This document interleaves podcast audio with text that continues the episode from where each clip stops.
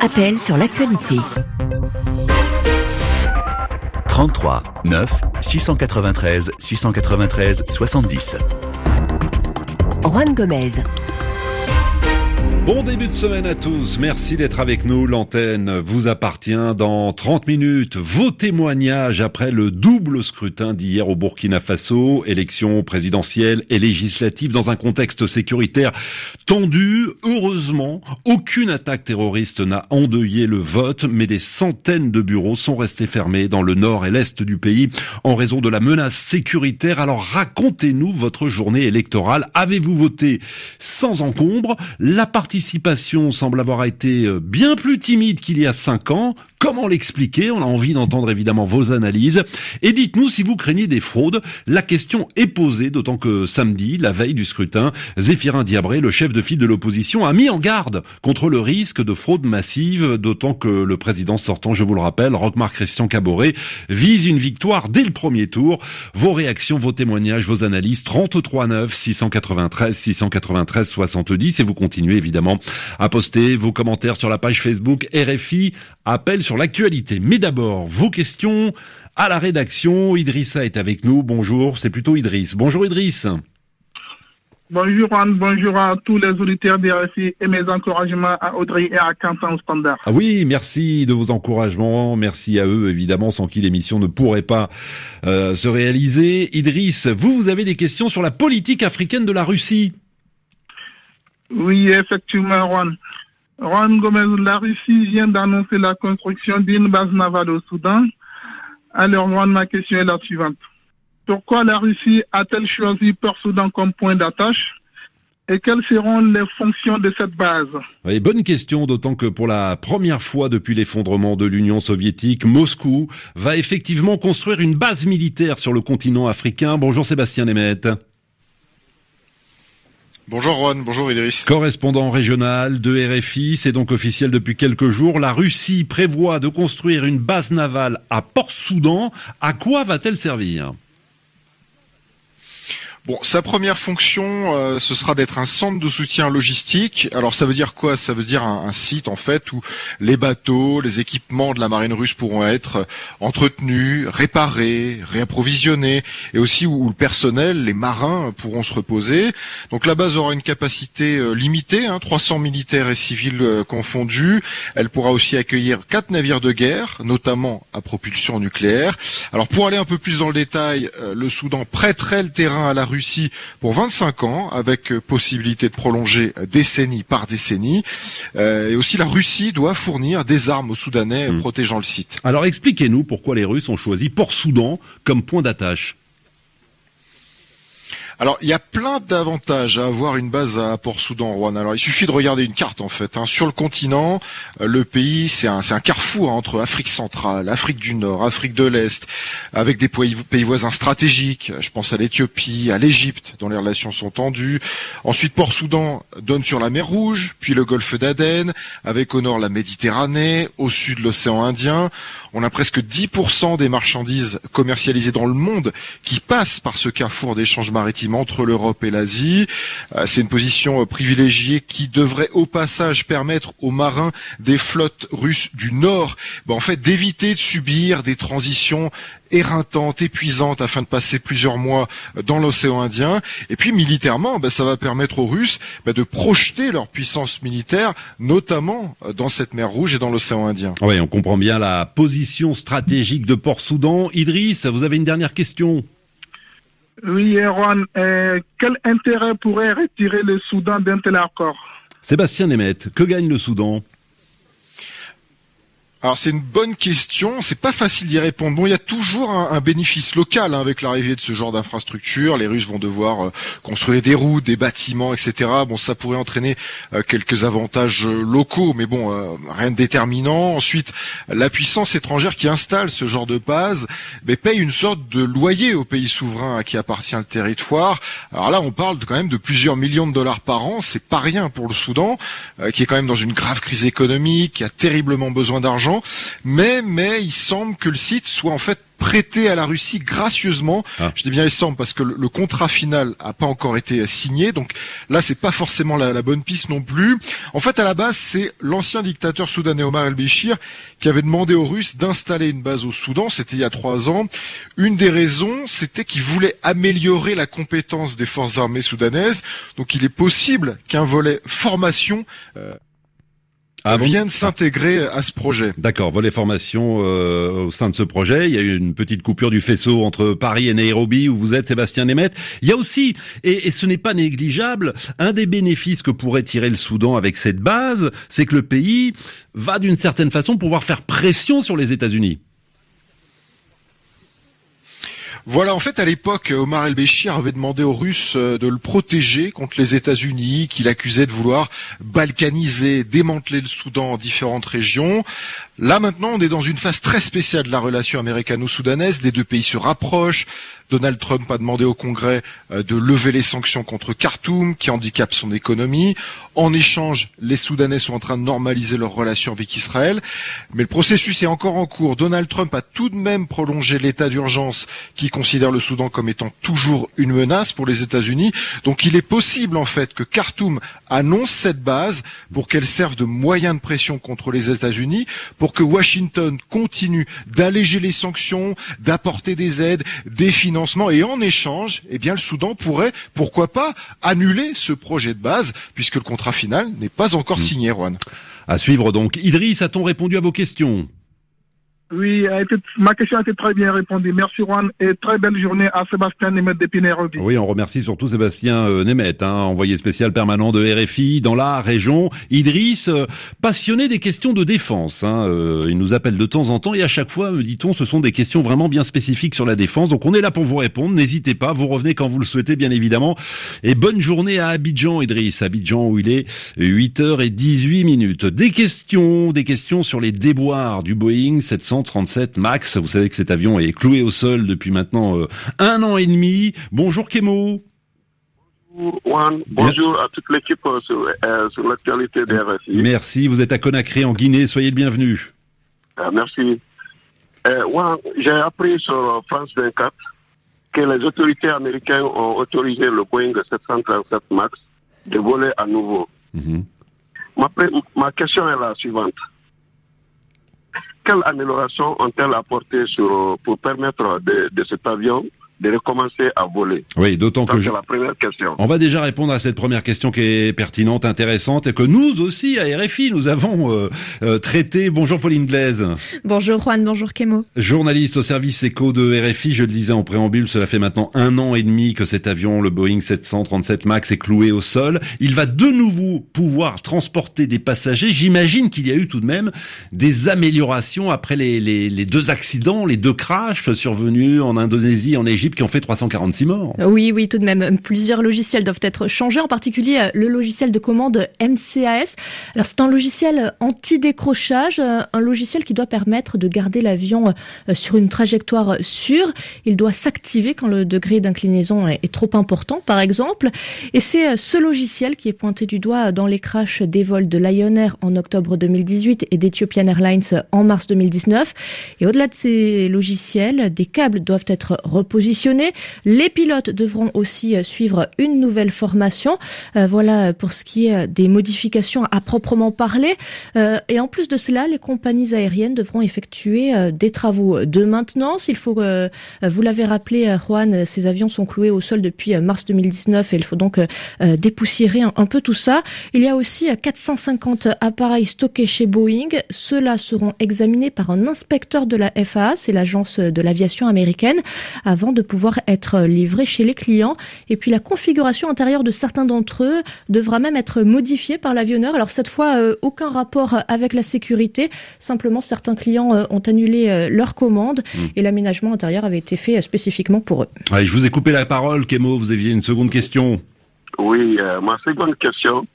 Malgré cette amélioration et malgré cette autorisation, les compagnies aériennes ne vont-elles pas se détourner de ce, ta- de ce type d'appareil, le jugeant peu fiable C'est une bonne question. Est-ce que les compagnies aériennes vont de nouveau avoir confiance euh, dans ce fameux avion 737 MAX? Mais Alors, il est encore un peu tôt euh, pour le dire, pour plusieurs raisons. Déjà, l'agence américaine est pour l'instant la seule à avoir officiellement levé l'interdiction euh, de vol. L'agence européenne de sécurité aérienne s'apprête à lui emboîter le pas. Cela devrait être fait en janvier, selon ce qu'a annoncé son directeur. Les autorités brésiliennes et canadiennes n'ont pas encore annoncé leur décision, mais cela pourrait se faire dans les semaines qui viennent également. La Chine, revanche, elle n'a pas fixé de calendrier pour un éventuel retour en grâce du 737 MAX.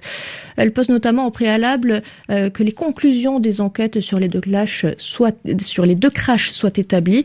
Puis ensuite, euh, aux États-Unis, même si euh, ils sont, l'interdiction de vol a, a été levée, à ma connaissance, seule la compagnie American Airlines a déjà prévu des vols pour décembre entre Miami et New York. Southwest, la société, la, la société qui faisait voler le plus de 737 MAX au monde, n'en réutilisera pas avant le deuxième trimestre 2021. Et United Airlines euh, entretient davantage le suspense. Pour elle, ce sera à un moment l'an prochain. Hmm. Difficile de faire euh, plus flou. Ce qui est sûr, euh, Pauline Glaise, c'est que Boeing a déjà essuyé une avalanche d'annulations. 555 au total entre mars 2019 et octobre 2020. Alors ce chiffre est à relativiser puisqu'il reste encore 3300 avions à livrer à Boeing. Surtout, il est difficile de savoir si ces annulations sont uniquement liées à l'immobilisation prolongée de l'appareil ou si les difficultés financières des clients dans un contexte de pandémie euh, ont été déterminantes. Euh, cela dit, certains analystes considèrent que ce retour en pleine pandémie pourrait être un mal pour un bien. Cela pourrait permettre de faire voler l'appareil pendant plusieurs mois avant la reprise plus massive des voyages et en quelque sorte lui permettre de, faire ses preuves. En tout cas, cette autorisation euh, de vol de la FAA va permettre à l'avionneur américain de reprendre ses livraisons et donc d'être payé.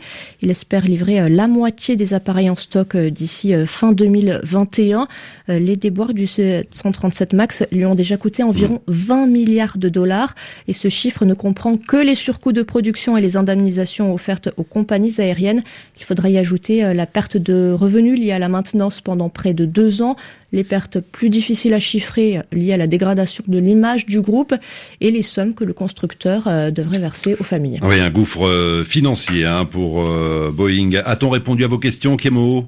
Oui, mes questions ont été très bien répondues. Merci Pauline, merci Juan, et bonne journée à vous. Pauline Glaise du service éco de RFI, bonne journée. Bonne journée. 9h22 à Paris, on repasse au standard 33 9 693 693 70. Des questions concernant la transition aux États-Unis, transition entre Donald Trump et Joe Biden. Abdoulaye, bonjour. Bonjour Juan, bonjour à tous les auditeurs de RFI. Soyez le bienvenu, merci de nous appeler de Côte euh, d'Ivoire. On vous écoute. Voilà. Voilà, ma question euh, concerne les élections aux États-Unis et à Donald Trump et ses équipes ne reconnaissent toujours pas leur défaite et continuent de bloquer le processus de transition. Alors ma question est la suivante, comment se fait concrètement le processus de transition aux États-Unis entre les administrations du président sortant et le président élu? Oui, bonne question. Effectivement, on a l'impression vu d'ici que la transition est au point mort. Hein. William Geniez, bonjour. Oui, bonjour. Directeur de recherche au CNRS en poste à Sciences Po, on vous doit plusieurs ouvrages, dont un consacré à l'Obamacare, publié euh, presse de Sciences Po en septembre euh, dernier. Ça fait donc deux semaines euh, que la victoire de Joe Biden est annoncée. Deux semaines que Donald Trump, lui, ne reconnaît pas sa défaite. il continue d'affirmer que l'élection a, a, été entachée de, de fraude. comment, se, comment théoriquement devrait se dérouler en temps normal la transition entre l'administration sortante et le président élu euh, Je crois tout d'abord qu'il faut rappeler ce qu'on entend aux États-Unis par transition entre deux présidences et deux administrations. Euh, c'est un moment euh, qui se produit tous les quatre ans, entre le premier mardi du mois de novembre où les élections présidentielles se passent et le 20 janvier, moment où le président prête serment et remplace le, le, président suivant. Donc là, il y a une situation où on a un président élu et un président sortant qui doivent cohabiter. Et ce moment de cohabitation a pour objectif de faire une transition entre deux administrations, c'est-à-dire que l'administration sortante doit passer les dossiers, produire des notes, des briefing mémos euh, pour les nouveaux arrivants, pour qu'il y ait une continuité dans la gestion des, des, des politiques publiques. Donc ça, c'est le premier point, continuité dans la gestion des politiques publiques. Et point pendant, et qui est aussi très important, c'est nomination d'une nouvelle administration. Hmm. Ça, il faut le savoir, c'est 6000 000 postes qui sont en jeu, euh, dont 1200 feront l'objet de confirmation par le Sénat D'où la problématique des élections et du résultat du 6 janvier prochain pour euh, ces confirmations de nomination. Et parmi les personnels qui sont nommés, on a, ça va du niveau du ministre jusqu'à cinq niveaux en dessous, ce qui correspond à nous, à nos cabinets ministériels ou à nos directions d'administration centrale, qui sont des gens qui viennent de la société civile la plupart du temps, qui sont des experts spécialisés en économie, en agriculture, ça dépend le secteur, et qui doivent euh, présenter euh, comment dire, pour éviter tout, tout problème de, de, concussion, de corruption, présenter euh, tous leurs intérêts, tout leur, leur, patrimoine. Montrer pas de blanche. Ouais, montrer pas de blanche et ensuite le, le, le, Sénat les confirme ou pas. Mhm. effectivement. Donc c'est un processus qui est d'ailleurs voilà qui est huilé, bien rodé, sauf que voilà pour l'instant Donald Trump lui euh, ne reconnaît pas la, la, sa défaite ni donc la victoire de Joe Biden. Euh, Abdoulaye, vous avez d'autres questions? Oui, euh, ma deuxième question est la suivante. Euh, peut-on peut craindre un manque de préparation de l'administration Joe Biden dû euh, au refus de Donald Trump de collaborer avec avec le président élu? Oui, d'autant qu'en refusant de, de, reconnaître sa défaite, Donald Trump bloque l'accès à Joe Biden à certaines informations qui sont considérées comme cruciales. William Geniès. Oui, alors alors là, par rapport à la question qui est posée, vous avez raison. Il y a effectivement une volonté d'altérer le processus de transition et de tout faire pour que ça se passe pas très bien. Donc ça, ça, ça, va, ça va avoir des effets. Euh, euh, ce qu'il faut savoir également, c'est que euh, comment dire, le, nouveau président s'appuie, et ça j'avais vu, ça dans mon livre en travaillant sur les administrations Clinton et Obama, s'appuie sur des, pas des néophytes, on a vu les premières personnes qu'il va nommer ou qu'il va choisir, sont dans beaucoup de cas des anciens de l'administration Obama. Donc c'est des gens qui ont un savoir-faire de, de comment on gouverne les politiques publiques, comment on, on agit au, au sein de l'État. Là où il va y avoir un problème, c'est sur l'absence de passage de notes sur euh, l'état de euh, des dernières politiques publiques, l'état euh, du moment du ministère X ou Y. Hmm. Et ça, c'était éloquent parce que quand l'administration Trump a succédé à l'administration Obama. l'administration Obama avait produit des briefing mémos, avait fait le travail de manière très loyale, et l'administration Trump, les gens nommés, ont quasiment pas tenu en compte des informations qu'on leur transmet au point même qu'ils ont, et ça fait pas rire aujourd'hui, euh, rejeté un mémo qui avait été fait sur manuel de gestion des pandémies. Donc on était quand même en 2017, hein, avant la pandémie. Ce mémo de 60 pages euh, rédigé par le Conseil national de sécurité a été laissé de côté. Mmh. Donc, d'où l'impréparation par rapport à la pandémie. Si on pouvait... La pandémie est un des scénarios possibles. Hein. On n'attendait pas, mais c'est un des scénarios possibles sur lesquels les administrations de la défense et qui, qui prévoient le futur avaient envisagé de comment répondre à, à cette situation-là. Et l'administration Trump a délété le, le, le, le document. Oui, William Geniez, pour répondre précisément à la question euh, d'Abdoulaye, est-ce que le 20 janvier, Trump et son équipe seront prêtes? Euh, Biden, Biden. Biden, excusez-moi, autant pour moi. Oh non, non. Moi, je, moi, je pense qu'ils seront, qu'ils seront, qu'ils seront prêts parce qu'il y a un programme, il y a des acteurs euh, mm. pour les mettre en place, donc ils seront prêts. Ils auront juste perdu un petit peu de temps euh, parce que euh, l'huile n'est pas arrivée dans les rouages et parce que Trump n'aura pas souhaité à faciliter le passage de témoins, c'est tout. Perte de temps et perte d'argent. J'ai cru comprendre que le, le, fait que Donald Trump bloque l'accès à Joe Biden et à son équipe euh, dans ce processus de transition, c'est quand même un manque à gagner de plusieurs millions de dollars de fonds pour euh, l'équipe Biden c'est fort possible qu'il y ait un, un, manque à gagner, mais moi je le vois plus, c'est surtout s'il va y avoir un retard, puisque la priorité, euh, comme vous le savez, c'est la pandémie Covid-19 avec des, des, des, milliers de morts qui s'ajoutent tous les jours. Mmh. Et euh, euh, Biden aurait un programme, mais pour le mettre en place, il faut aller vite, frapper fort et être coordonné entre le gouvernement central et les États fédérés. Et manifestement, euh, l'administration Trump fait tout pour que ça se soit altéré ou qu'on perde du temps. Et le temps, c'est des vies, c'est de l'argent et des vies. En tout cas, euh, l'équipe Biden est au travail. Joe Biden doit annoncer demain les premiers membres de son gouvernement. On suivra ça évidemment sur RFI. Merci infiniment William Geniès. Abdoulaye, a-t-on répondu à vos questions? Oui, je suis très satisfait des réponses de William. Et merci à toute l'équipe de l'appel sur, sur l'actualité. Merci. et bonne journée à vous. Bonne journée à vous à Abidjan. Merci de votre fidélité. À bientôt. William Geniès, directeur de recherche au CNRS en poste à Sciences Po. Dans dix minutes, vos témoignages, et ils sont nombreux après le double scrutin d'hier au Burkina Faso, élection présidentielle et législative. Racontez-nous votre journée électorale. Avez-vous voté sans encombre? Vos témoignages au 33 9 693 693 60 on a des appels nous arrivant évidemment du Burkina Faso, mais aussi de l'extérieur, puisque pour la première fois, la diaspora a pu voter.